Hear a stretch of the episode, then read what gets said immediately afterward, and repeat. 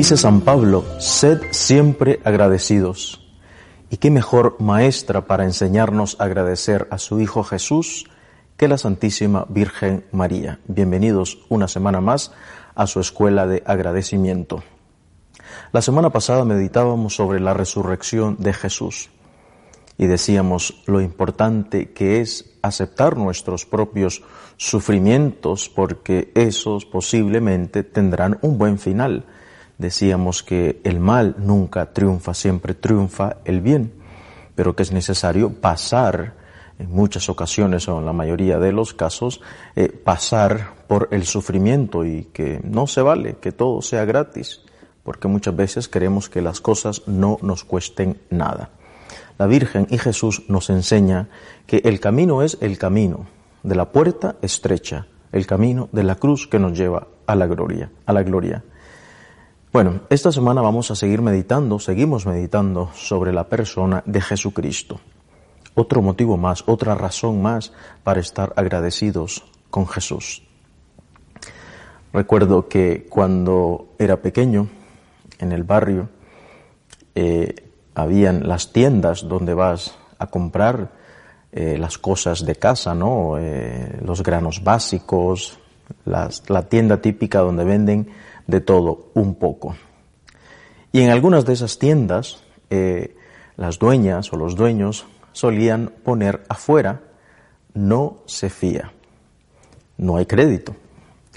Y una vez le pregunté a, a, una señora qué significaba eso, porque yo estaba pequeño y no entendía esa frase, no se fía. Y me decía que ella no se fiaba de nadie porque tenía una lista negra de un montón de personas que le debían, porque le daba a todas estas personas, les daba crédito y que tenía una lista negra donde los tenía anotados. Julano me debe tanto, Julana me debe tanto. Y que por esa razón ella ya no se fiaba de nadie. Por eso ponía ahí, no se fía a nadie. Qué bonito es fiarse de una persona. Qué bonito es en vez de estar en una lista negra, estar en una lista blanca, ¿no? Qué bonito es eh, tener a alguien en quien confiar, fiarse de esa persona. La confianza es parte troncal de nuestra vida cotidiana. El niño confía en su madre, la madre confía en su hijo, el esposo en su esposa, el amigo en el, el otro amigo o amiga.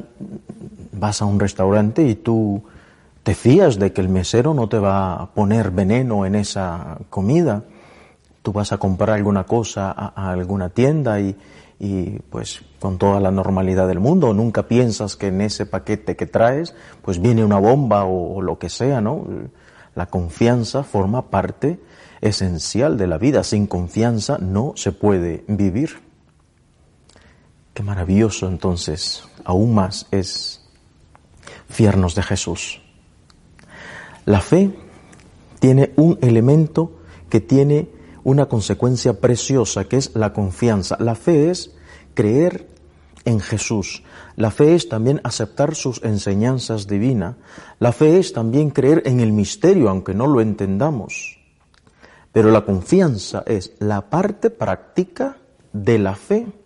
Si acepto a Jesús como mi Salvador, si acepto el misterio de la Santísima Trinidad, por ejemplo, si acepto por fe los dogmas de la Iglesia, etcétera, etcétera, si acepto por fe las enseñanzas de Jesús, aunque no las entienda, este podríamos decir es la parte intelectual y necesaria de la fe, pero después se desliga, se desliga otro elemento importantísimo, que es la parte práctica.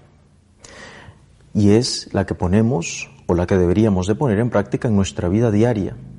Es la confianza. Señor, yo me fío de ti.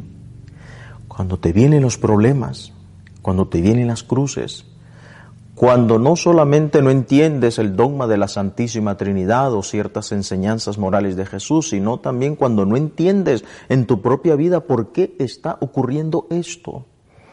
Es el momento de decir la frase de oro. Jesús, me fío de ti. Hemos dicho que la Virgen, cuando vive el suplicio de la cruz, cuando ve que le están torturando a su niño, a su hijo, no reclama, no grita, no se rompe, ¿Qué le hace a esta mujer estar tan fuerte con un alma, podríamos decir, de hierro en el buen sentido de la palabra? Por eso a la Virgen le decimos torre de David, torre de marfil. ¿Qué fortaleza de mujer? ¿De dónde la saca? De su confianza en Jesús, de su confianza en Dios. No entiendo por qué está pasando esto en mi vida, pero yo te amo. Y si yo te amo, yo confío en ti, yo me fío de ti, me fío de ti Jesús. Este es el propósito de esta semana. ¿Tenemos fe? Bueno, sí, tenemos fe, gracias a Dios tenemos fe, pero ¿tenemos confianza en Dios? Y es aquí donde muchas veces nos contradecimos nosotros mismos diciendo que tenemos una gran fe, pero cuando llegan los momentos duros de la vida, las cruces pesadas de la vida, las curvas repentinas que nos visitan en la vida, desesperamos, gritamos y no actuamos eh, en consecuencia con aquello que profesamos, porque no hay, hay fe, una fe intelectual, pero no hay confianza. Y las dos tienen que ir unidas, una es consecuencia de la otra. Que el Señor nos dé esta gracia de decirle, Jesús, yo me fío de ti totalmente. No entiendo, pero yo me fío de ti, Jesús. Que se haga tu voluntad, Señor, y no la mía. Hasta la semana que viene, si Dios quiere.